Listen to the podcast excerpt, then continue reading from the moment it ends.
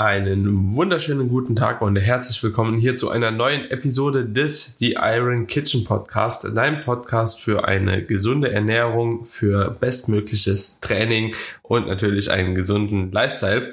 In der heutigen Episode sprechen wir über ein Thema, das wir bereits in der vorherigen Episode angekündigt hatten, da es einfach sehr, sehr gut in die Rotation gepasst hat und zwar wird es heute um das Thema Diätpause gehen, also Diet Breaks, vielleicht auch in Kombination schon mal Refeeds angesprochen und allem, was dazugehörig ist. freue mich auf jeden Fall sehr auf die Episode. Wir probieren uns da auf jeden Fall auf die wichtigsten Punkte, ja, beziehungsweise bei den wichtigsten Punkten zu bleiben, um das Ganze auch nicht äh, zu stark auszuweiten. Aber Carmine, erstmal bist du ready für die Episode und geht's dir gut?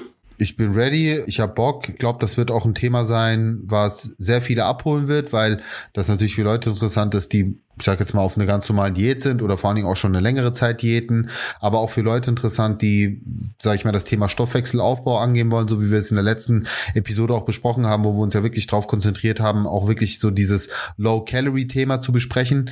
Und von dem her bin ich sehr, sehr zuversichtlich, dass wir damit vielen Leuten was Gutes tun werden und ähm, auch mal erklären, für wen so eine Diätpause überhaupt geeignet ist, weil da bin ich mir auch sicher, das ist vielen gar nicht so bewusst, was also für wen es geeignet ist und ist es zwingend notwendig, ja oder nicht. Also ich meine, du, du weißt ja selbst, eine Diätpause ne, kann man ja immer so und so sehen. Die einen sind Befürworter, die anderen sagen, naja, brauchst du nicht. Und ich glaube auch da nochmal aufzuzeigen, wem wir eine Diätpause speziell empfehlen würden, ist glaube ich nochmal ein ganz interessanter Punkt. Oder wann wir, wann wir das einsetzen würden und ob wir grundsätzlich auch dazu anraten. Ja, definitiv. Und wenn wir jetzt von einem Diet Break beziehungsweise einer Diätpause auch sprechen, grundsätzlich, was würdest du sagen, wie lange sollte überhaupt so eine Diätpause auch gestaltet werden?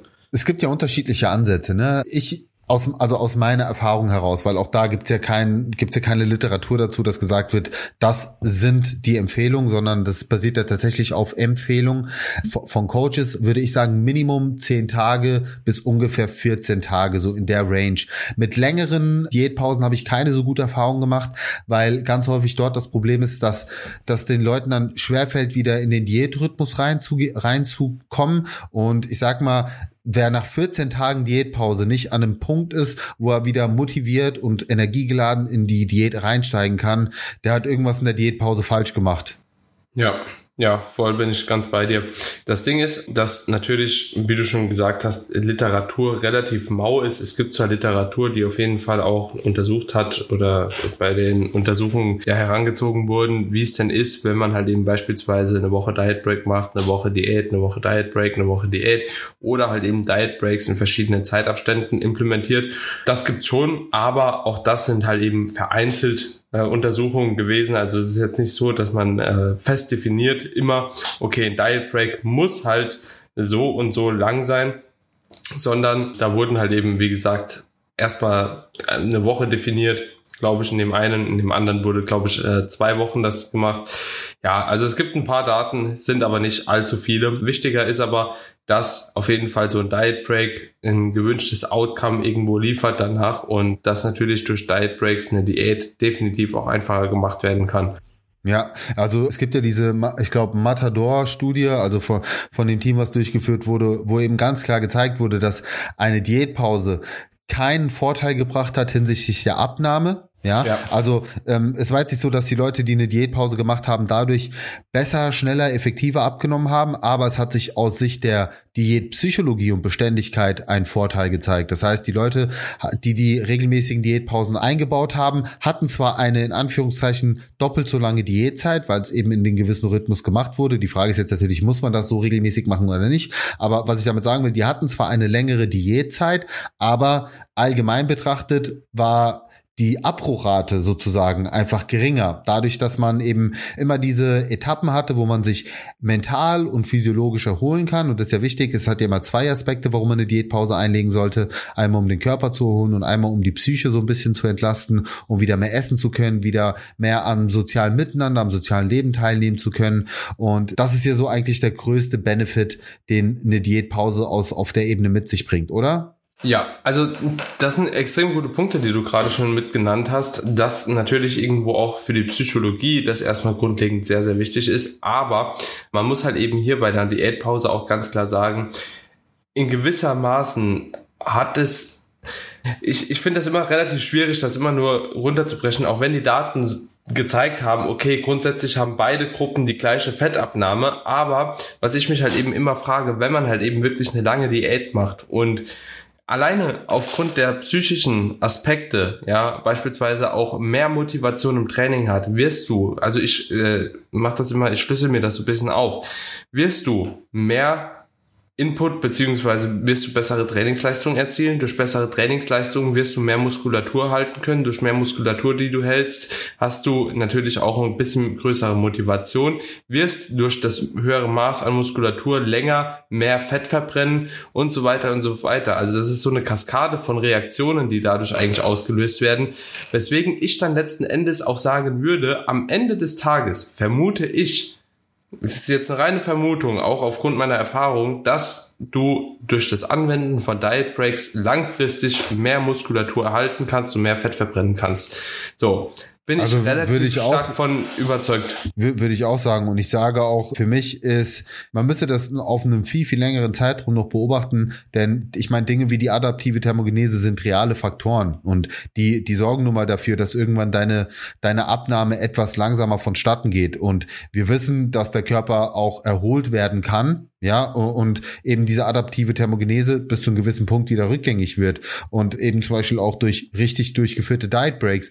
Und dann, dann ist natürlich immer die Frage, wie, wie streng wird denn auch die, die äh, Kontrollgruppe in der, in dem Diet Break kontrolliert, ja, oder ähm, auf der so verstehst du, das sind ja viele, viele Dinge, die damit reinfallen. Deswegen finde ich es ja auch in Ordnung, da äh, persönliche Erfahrungen mit reinzubringen, die du hast, die ich habe, weil wir es selbst bei uns einfach ausprobiert haben, weil wir es an Klienten ausprobiert haben und ganz klare Befürworter sind. Also ich kenne keinen, wirklich, ich kenne nicht einen erfahrenen Coach, einen keinen erfahrenen guten Coach, der kein Befürworter von Diet Breaks ist. Ich, ich kenne keinen und ich habe ich hab mit vielen Kontakt und wenn, dann mag es die absolute Ausnahme sein. Aber der sehr viel größere Teil ist ein absoluter Freund von Diet Breaks und auch von Refeeds. Ja, ja. Bin ich voll bei dir. So, und ich meine, weißt du, was auch ein ganz wichtiger Aspekt ist von Diet Breaks? Wir wollen ja in dieser Episode jetzt primär ein bisschen auf metabolische Anpassungen und Vorteile auch von Diet Breaks in Bezug auf die Diät eingehen, aber ist, Diet Breaks können natürlich auch angewandt werden oder werden auch angewandt, muss man halt eben ganz klar auch in dem Zuge sagen, um letzten Endes einen Deload zu gewährleisten. Denn es macht einfach keinen Sinn, gerade auch wenn man im Kraftsport beispielsweise tätig ist, aber auch in anderen Sportarten, wo es halt einfach darum geht, irgendwie Muskelmasse zu erhalten, beziehungsweise selbst wenn du keinen großen Kraftsport machst und ja anderen Tätigkeiten nachgehst, du kannst Diet Breaks natürlich nutzen für mehr Zeit für dich selbst und so weiter und so fort. Also du kannst dir einfach eine gewisse Entspannung in der Zeit erlauben. Und jetzt gerade auch bezogen auf die Deloads gewährleistet ein Diet Break natürlich auch, dass du ein Deload implementieren kannst in deine Diät, wenn du dem Krafttraining nachgehst. Und Deloads sind meiner Meinung nach noch wichtiger wie die Diet Breaks, Breaks selbst. Ne? Und wir möchten einfach dahingehend auch das Stresslevel noch mal ein bisschen reduzieren durch die Deloads. Einerseits natürlich über passive Strukturen des Körpers, andererseits aber auch mental, dass wir einfach noch mal ein bisschen Abstand gewinnen von einem extrem harten Training, denn Kaloriendefizit plus hartes Training ist natürlich doppelt so anstrengend wie ein hartes Training in einem Kalorienüberschuss. Und dementsprechend alleine aus diesem Grund muss man schon Diet Breaks mit einbringen. Und wenn man das ganze Rad wieder weiter spannt, ne, machst du keine Deloads in deiner Diät, kann es sein, dass du schneller verletzt, dass du dich schneller verletzt. Dadurch, dass du dich schneller verletzt, wirst du wahrscheinlich nicht mehr so hart trainieren können in bestimmte Muskelgruppen, wirst wahrscheinlich Muskulatur abbauen, ja, wirst weniger Fett verbrennen und so weiter und so fort. Also ja, da kommen genau. wir wieder genau in die andere dieser Richtung. Ratten, das ist wieder, die, wieder dieser Rattenschwanz an, an Folge oder an Begleiterscheinungen, der dann hinten dran hängt, der oft nicht berücksichtigt wird. Wenn wir jetzt über Diet Break sprechen, wie, wie würdest, also erstmal, weil die Frage auch häufig gestellt wird, und die ist ja auch legitim, wann würdest du explizit ein Diet Break empfehlen? Ja, und jetzt bitte ich dich, mal deine Coaching-Brille auszuziehen, also dass du nicht eine Person persönlich betreust, sondern dass du jetzt quasi von einer Person gefragt wirst und einfach mal so, ein, so eine Art allgemeinen Tipp, Indikatoren rausgeben, rausgeben, was für Indikatoren du rausgeben würdest, woran man erkennt, dass es jetzt Zeit werden könnte für ein Diet Break und dann im zweiten Schritt natürlich, wie würdest du dieser Person empfehlen, sich kalorisch und makronährstofftechnisch aufzustellen in dieser Zeit? Mhm. Das ist eine äh, interessante Frage sind eigentlich ja mehrere Fragen. Also grundsätzlich ja. würde ich erstmal sagen, ein Diet Break macht primär für Leute Sinn, die schon länger in einem Kaloriendefizit sind. Also ich würde Aber jetzt keine. Ist denn lang? Ja, genau. Ich würde jetzt keine zwei Wochen im Defizit sein und dann direkt mal eine Diet Break implementieren, sondern es geht hier wirklich über eine Länge. Und zwar würde ich sagen, dass zumindest mal sechs bis acht Wochen Diät abgeschlossen sind.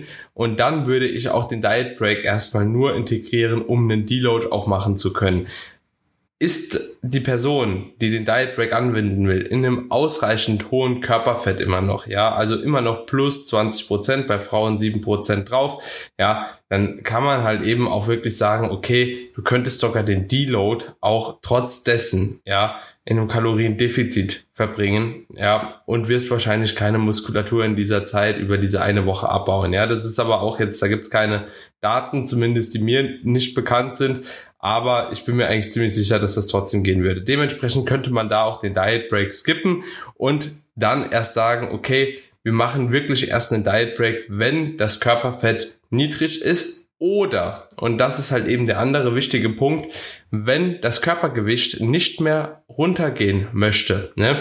Und da kommen wir natürlich auch wieder auf Faktoren zu sprechen, die wir auch in der letzten Episode schon behandelt haben, auch Stress kann dazu führen, also hohe Cortisol-Level, aber auch Entzündungen in der Muskulatur, ne, das ist halt eben auch so ein Ding. Entzündungsprozesse allgemein im Körper können dazu führen, dass du Wasser einlagerst, das wiederum deine Fettabnahme kaschiert und natürlich kann auch die Fettabnahme ein bisschen gestoppt werden aufgrund der Themen, die wir wie gesagt in der letzten Episode schon angesprochen haben und dementsprechend kann es eben Sinn machen, einen Diet Break zu implementieren, wenn du kein Körpergewicht mehr verlierst über mehrere Wochen.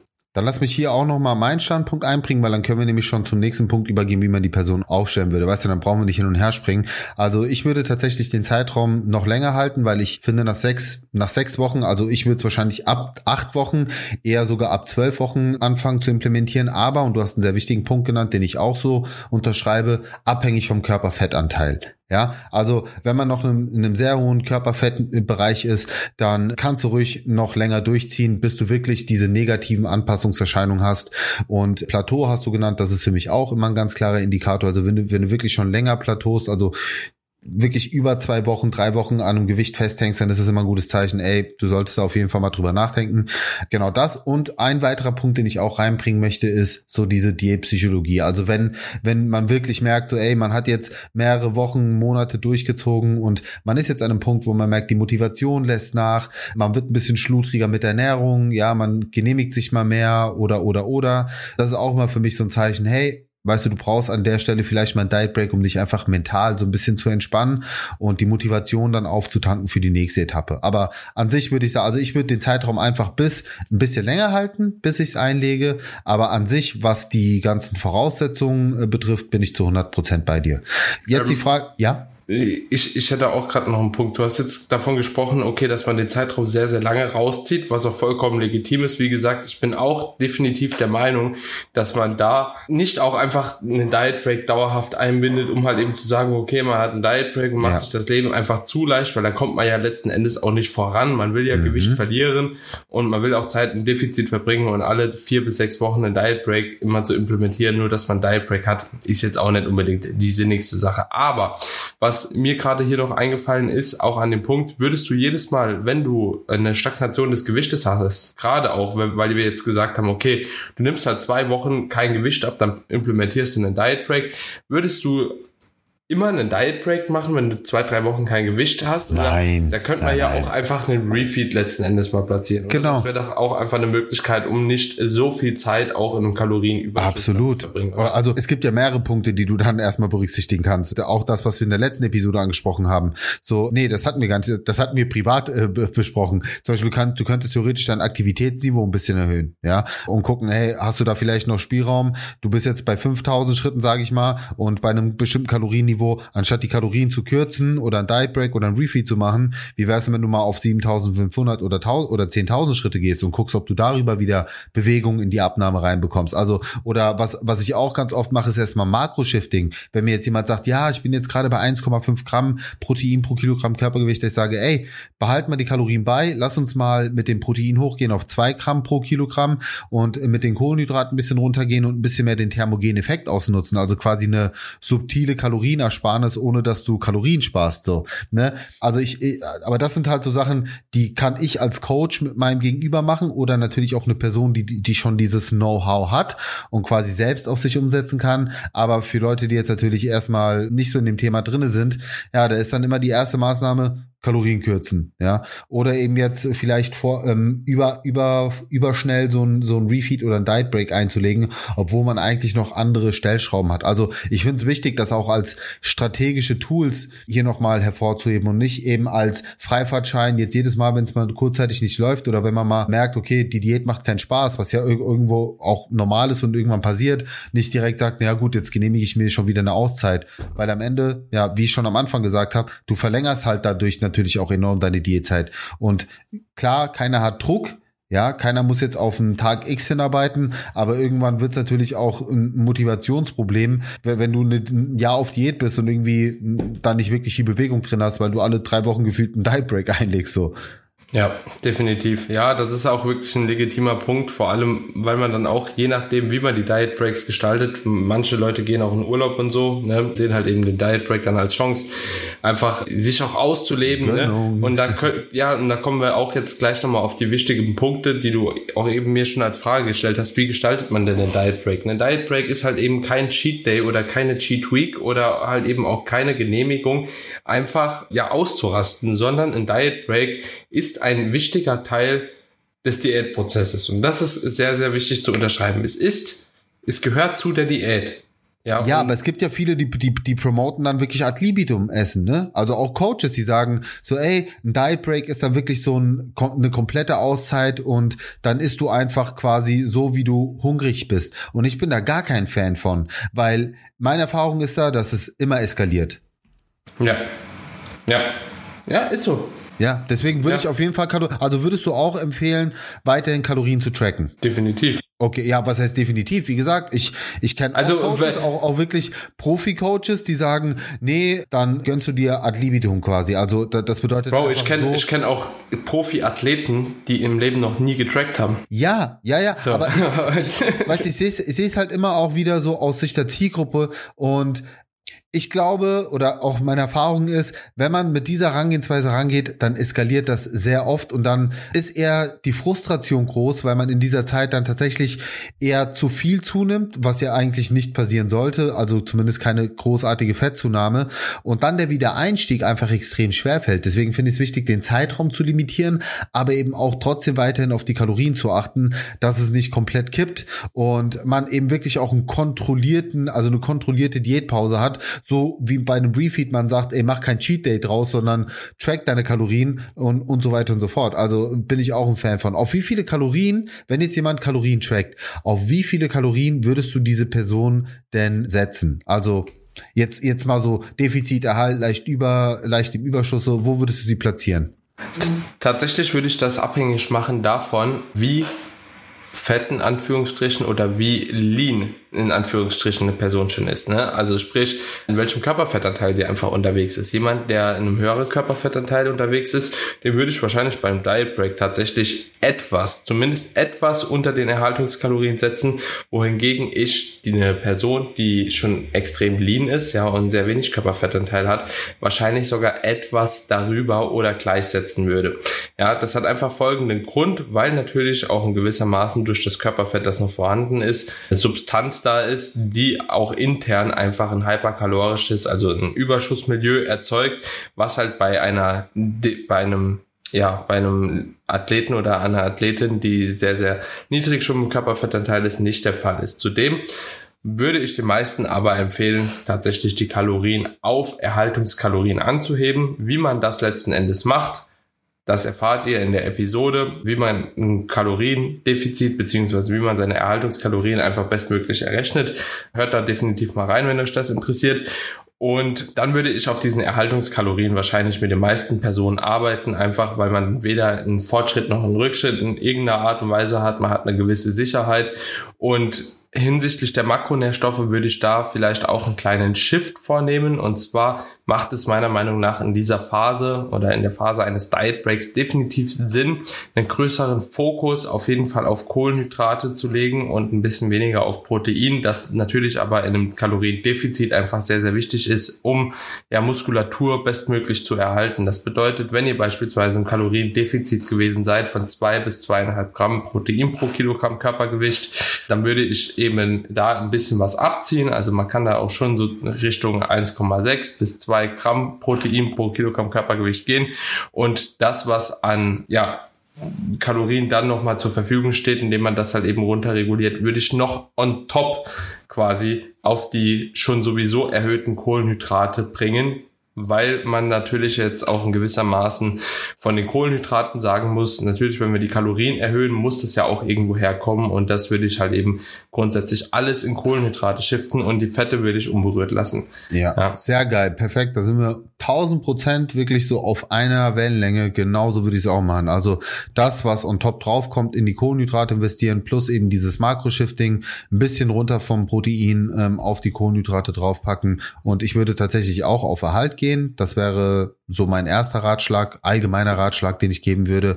Und ich würde mich da jetzt auch gar nicht so verrückt machen, ob ich jetzt 100 Kalorien drüber oder drunter bin. Das macht den Bock nicht fett, weil das kann man sowieso nicht zu 1000 Prozent nachvollziehen. Es gibt einfach und zu du, es wird wahrscheinlich auch egal sein, ja, weil das kann man halt vielleicht auch gerade noch mal erwähnen. Also es gibt auch so die Herangehensweise. Ich habe auch paar Coaches, die ich kenne, die halt eben auch so arbeiten, dass sie erstmal hingehen, initial zu einem Diet Break die Glykogenspeicher erfüllen, die durch das Kaloriendefizit dauerhaft entleert wurden. Also die gehen da wirklich hin und arbeiten erstmal mit einem dicken oder zwei dicken Refeeds zu Beginn, Glykogenspeicher füllen und dann auf Erhalt gehen, um einerseits die bestmögliche Adaption auch von Leptin zu haben, beziehungsweise die bestmögliche Beeinflussung von Leptin und andererseits dann natürlich psychologisch halt eben noch zu gewährleisten, dass man natürlich auch einen gewissen Abstand von der Diät gewinnen kann. Das ist auch eine Möglichkeit. Deswegen, ob man da 100 Kalorien zu viel oder zu wenig hat, wenn man über die Schraube geht, dass man halt primär Kohlenhydrate addiert, ist wahrscheinlich egal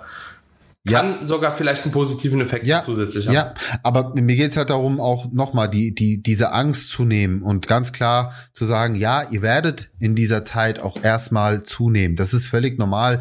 Und ich, ich beschreibe es ganz einfach, laienhaft immer damit, dass ich sage, der Körper füllt sich auf. Das ist ein Teil vom Regenerationsprozess. Und gefüllte, gut gefüllte Glykogenspeicher sind auch ein wichtiger Teil dieses Regenerationsprozesses. Da finden einfach gewisse metabolische Adaptionen statt, die sehr, sehr wichtig sind, damit ihr dann, wenn ihr aus diesem Diet Break rauskommt, oder eben auch den Stoffwechsel dadurch aufgebaut habt, einfach eine bessere Ausgangslage habt, um eure nächste Diät zu starten. Und wenn ihr dazu konservativ dran geht, weil ihr so übervorsichtig seid, weil ihr so ängstlich seid vor dieser Zunahme oder vor mehr Kohlenhydraten, dann werdet ihr einfach nicht den Profit daraus ziehen. Dann ist es faktisch einfach verschwendete Zeit. Ja, es ist verschwendete Diätzeit. Entweder man zieht's richtig durch oder man lässt es sein. Aber sowas halbgares, keine Ahnung, du machst jetzt einen Diet Break und isst jetzt 100 oder 150 Kalorien mehr und die isst du dann auch noch mit durch mehr Protein. Sorry, aber das ist Zeitverschwendung. Lass es sein. Das ist, das hat nichts mit einer Diätpause oder mit einem Diet oder wie auch immer zu tun. So, deswegen entweder man zieht es in aller Konsequenz durch oder man lässt es sein. Und genau deswegen machen wir auch diese Podcast-Episode, weil wir euch das Wissen vermitteln wollen, dass ihr das für euch selbst viel, viel besser verarbeiten könnt, dass ihr diese mentale Hürde besser nehmen könnt, weil ihr die Prozesse dahinter versteht, die bei euch in eurem Körper ablaufen. Dass ihr versteht, das sind Dinge, die kann man nicht verhindern. Das sind natürliche Prozesse, die stattfinden und natürliche Prozesse, die wichtig sind, die, die man wirklich auch als Teil dieses Prozesses sehen muss, die euch dann im nächsten Schritt nach vorne bringen. Das ist dieser besagte, dieses ein Schritt zurückgehen zum zwei Schritte nach vorne zu kommen. Das ist für mich die perfekte Beschreibung eines Diet Breaks. Ein Schritt zurück, zwei Schritt nach vorne. Und äh, dieser kleine Rückschritt, den man eingeht, der ist halt wirklich nur temporär. Und das ist eben diese Zeit, die man ausstehen muss und die man sich auch geil gestalten kann. Esst mehr. Esst Dinge, die ihr die ganze Zeit nicht essen konntet. Fittet euch eine Pizza rein. Esst Burger. Wie auch immer. Trackt eure Kalorien, habt's im Blick, genießt die Zeit, geht mit euren Liebsten was essen und danach geht ihr wieder motiviert in die nächste Diätphase rein.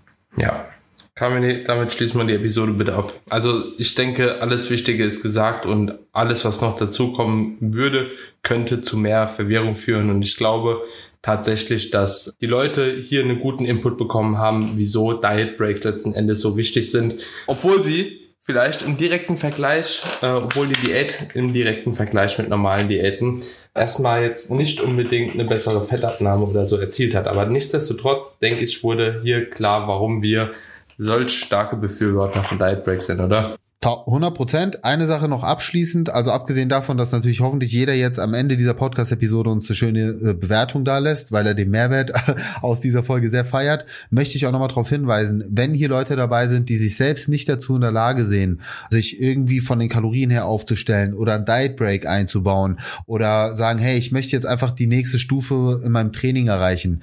Wir haben äh, jemanden im Team, der sich um Coachings kümmert, äh, die auch super Feedback bekommt, dass die liebe Andrea, wo wir auch gerne weitervermitteln. Das ist wirklich auch eine Person, wo wir dahinter stehen, wo wir einfach wissen, sie arbeitet nach unseren Empfehlungen, nach unseren Standards sozusagen und da bekommt ihr einfach die Top-Betreuung. Schreibt uns gerne an, entweder Daniel über Instagram oder mich über Instagram und dann kann ich euch gerne auch den Kontakt zuschicken oder wir vermitteln euch da sehr, sehr gerne und äh, dann bin ich mir sicher, werdet ihr auch genau das erreichen, was ihr euch vorgenommen habt. Und es gibt häufig auch diese Selbstsicherheit und das ist auch so ein Coach Coaching ist ja auch nichts, wo man sagt, das muss ich jetzt ein Leben lang machen. Aber man lernt in dieser Zeit so viel dazu, nicht nur allgemein dazu, sondern auch über sich selbst dazu, was man alleine gar nicht so wahrscheinlich erreichen würde, dass ich sage, das ist die beste Investition, wenn ihr wirklich auch Ambitionen habt oder eben dauerhaft was in eurem Leben verändern wollt. Deswegen, wenn ihr da Bock drauf habt, schreibt uns an und ihr werdet auf jeden Fall in beste Hände gelegt. Sehr schöne Worte zum Abschluss und ich kann vielleicht hier auch nochmal einfach sagen, so die Objektivität einer externen Person ist einfach super wichtig in dem Diätprozess. Also es erleichtert einfach viele, viele Dinge und die gibt einfach auch oftmals Inputs, die man sich selbst so vielleicht gar nicht vor Augen geführt hat und äh, schlüsselt verschiedene Probleme auch anders auf, wie man selbst. Ja, eine objektive Person ist immer ehrlicher. Dude, so. du bist du bist Pro geworden, ja, du bist Profi-Bodybuilder. Ja. Die Leute hören, was du hier an Wissen vermittelst. Du hattest einen Coach. So, also Punkt. Weißt ja. du, Punkt. Ja, so, ja, also deswegen, lass uns da nicht drüber äh, diskutieren.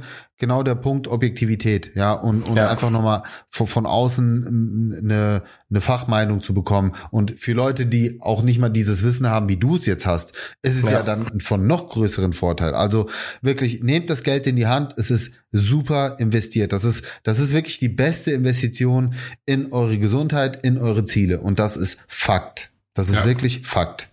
Ja, bin ich ganz bei dir. Dementsprechend würde ich sagen, schließen wir die Episode hier ab. Ja, yes. liebe, liebe Grüße an die Andrea, falls es hört. Ja, und wir raus. hören uns in der nächsten Episode wieder. Bis, Bis dann, meine Freunde. Ciao, ciao. ciao Danke, ciao. Daniel.